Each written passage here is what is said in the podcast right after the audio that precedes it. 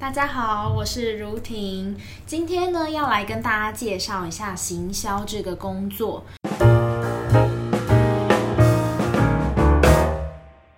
想必很多人对于行销都有很远的一些想法，像是呃，有些人可能会认为自己要很有创意呀，或者是说很有自己的想法才能够做行销这个产业。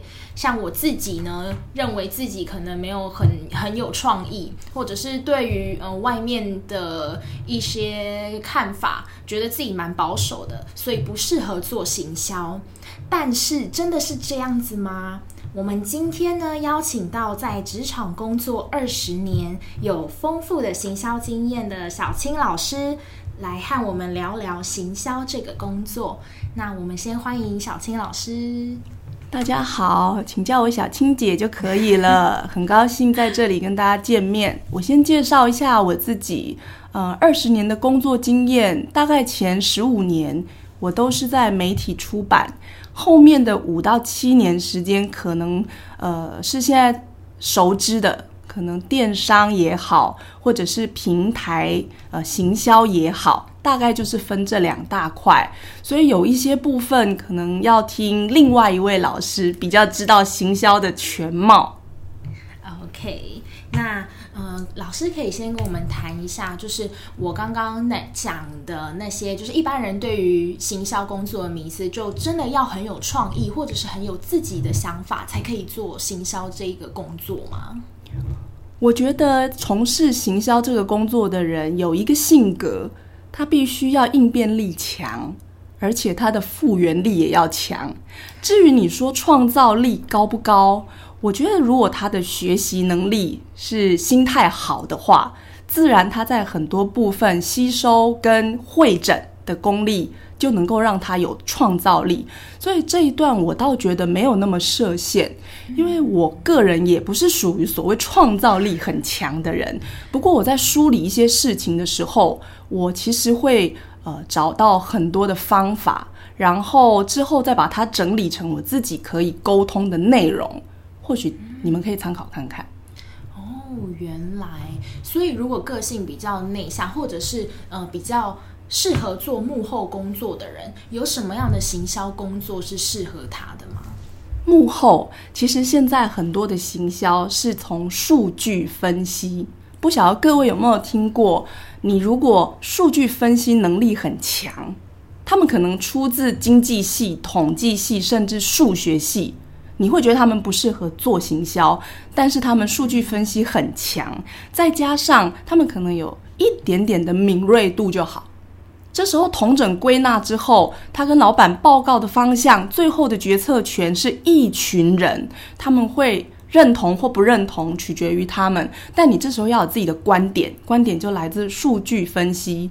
那这些人就是我们所谓幕后的人，越来越多这样的人站上去当行销。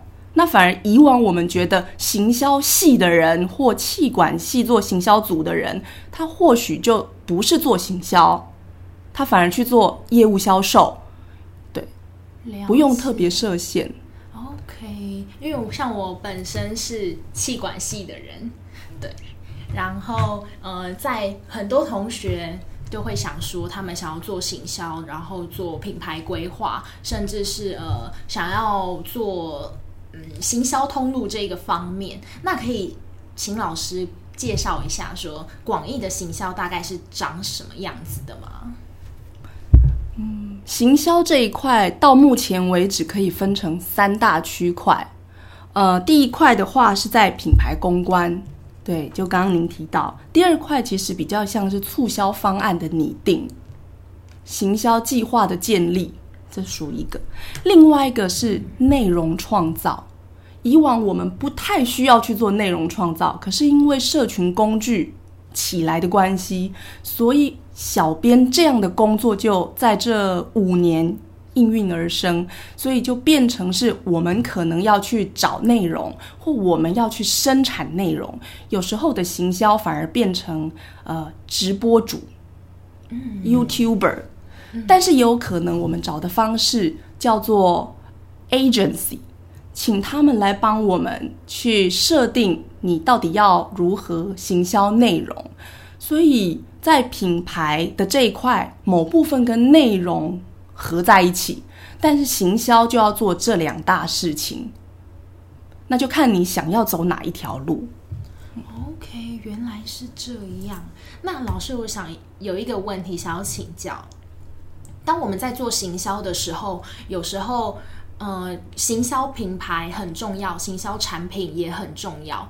但是想问老师的是说，呃，行销产品比较重要呢，还是说我们可能在行销自己哪一方面可能会比较重要？这个问题，我觉得要看公司的决策。诶，如果呃公司他们比较重视的是品牌这一块的话，类似广告代理商，那他可能就是会走向那一条路。那如果你现在所处的产业是百货产业，呃，资讯科技，然后他们从事电商平台的经营，那你可能在产品行销这一块就要比较重要。他们有一群人会特别去打呃电商平台这个品牌，可是因为电商平台的这个品牌下面有很多的产品，嗯，那那些产品我举例。例如现在比较夯的叫做虾皮购物，虾皮购物这一个平台，如果你在里面从事行销人员，那你要做的其实就是去把虾皮购物的品牌打出来。我是呃有信任度的，你在这里呃上架我的商品，然后你在这里买我的商品，你可以得到对等或什么之类的。那如果你现在是要呃在这个电商就是频道里面，然后经营不同的品类。现在你可能在虾皮经营叫做书籍的品类，那这书籍的品类呢，你要做的事可能就是把这这些书籍的产品销售好。那这时候你要 serve 的对象就是那一些愿意上架到虾皮书籍品类的这些 B 的公司。嗯，我觉得不太相同。OK，了解。那嗯，还想要问一下老师，就是您觉得做行销工作需要什么？最重要的是需要什么？像是学历吗？还是需要有特别的经验？又或者是需要有什么样的特质的人？这个问题问的很好。其实行销的工作啊，哎，它其实某部分像做杂事，但是你自己要很清楚，然后能够理出这些杂事怎么做比较快。那至于说学历重不重要，学历高的人，我们通常都会觉得他们是聪明的人，梳理事情、统整事情的能力比较高，所以这种人比较懂得行销自己。但是有一种人，他其实是呃所谓的学历没有很高，相较的话啦，可能他是大学生。那所谓学历高叫研究生好了。那大学生他所谓的学历不高，可是他在一些创造事情上面或愿意应变跟接受新资讯的上面，他其实是敏锐度再加上高的话，他很多东西是可以胜过呃梳理能力、整理能力高的那些研究生。所以需不需要学历高？我觉得要看公司。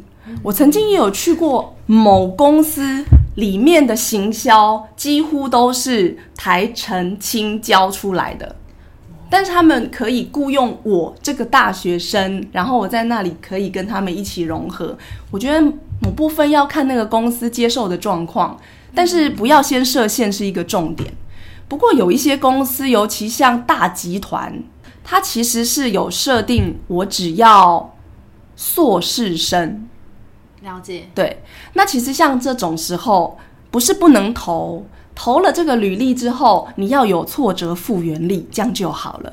你可以先从其他的开始慢慢学习，之后就可以爬到这一块。因为你在前面学习的过程，你或许就会觉得我需要一个更高的学历，但不是学历，而是因为你需要有更高的同整。资讯的能力，那你可能就会去念研究所，当一个研究生，自然你就有所谓的一个高学历。了解。那他需要有什么特别的经历吗？还是说这个人的特质？经历我倒觉得还好，不过现在外面的公司很看重你的社团，例如你参加什么活动，我觉得有特别报上这些，甚至实习经验会对你有加分，而且是极大的加分。第二个的话，如果你是一个呃曾经外出去做留学游学动作的，那其实公司在看待你这个角色的时候。也会有不同的看法，至少我们选人会这样选呐。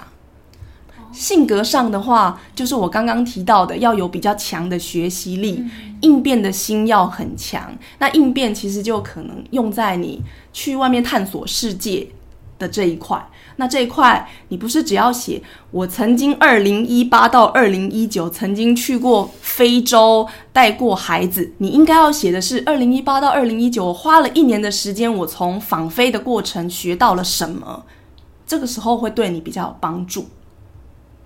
OK，了解。那老师还想问一下。就是像我们如果是大学生，一般大学生进去公司行销部的话，最一开始会从什么样的工作开始做起呢？行销助理。哦，行销助理他的工作内容大概是跟在呃某个主管的旁边，是吗？整理简报、会议记录，嗯，举办活动，大概就是这几类。有点像是秘书的工作，助理的工作哦，助理的工作。OK，那他们的薪水的范围大概会是多少？倘若是想知道行销细所，或者想从事行销职务的工作，一到三年的新鲜人薪水是多少？可以上一零四人力银行看薪资情报。那升学就业地图里面有一个新鲜人职务这一块。你可以比较清楚的了解，只不过那块的资讯是愿意揭露薪水的新鲜人，那这个时候我觉得参考用，因为谈薪是自己谈的。哦，了解。那老师有什么样的建议想要给呃大专生或者是年轻人吗？谢谢你给我这个时间回答这个问题。嗯，我一直以来都跟学生们说。呃，行销如果要能够长长久久的话，除了刚提到那一些性格，或者是呃你要学什么专长等等的，你最重要的是你要一个中心思想。举我的例子，我其实是一个呃比较不会去。把不好的东西说成好的东西的那种行销，因为有的时候行销身处在公司的某一个职务上，它算是内勤，但有时候他必须要去外面作战。作战的时候，你会呃需要搭配别人，所以调整自己的呃说话方式，或甚至把自己原本内在最深的那一块做了改变。这个时候，你如果中心思想没有稳，你可能就会搭上别人的话，调整了自己的内容，说出了不对的事情。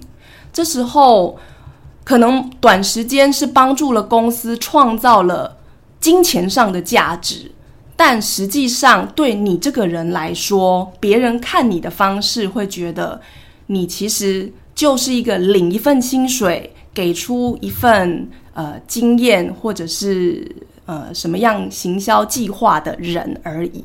但如果你那个中心思想叫做诚信正直，然后你也很确认你现在销售这个商品是否是有有无大问题，如果是没有的，大胆的去做；如果有，我个人觉得你在这个时候的角色变成了公司的幕后，你应该要跟公司的。呃，主管呈报这些事，那这对你往后带来的个人口碑是会产生不同的效果，我是这么认为的。那希望从事这个工作的人能够坚守这个信念。OK，谢谢小青老师对大学生的一些鼓励。那我们今天呢，非常谢谢小青老师的分享。下一集呢，会邀请到在行销领域中会有哪些特别的工作，我们会请其他来宾来向我们介绍。谢谢大家。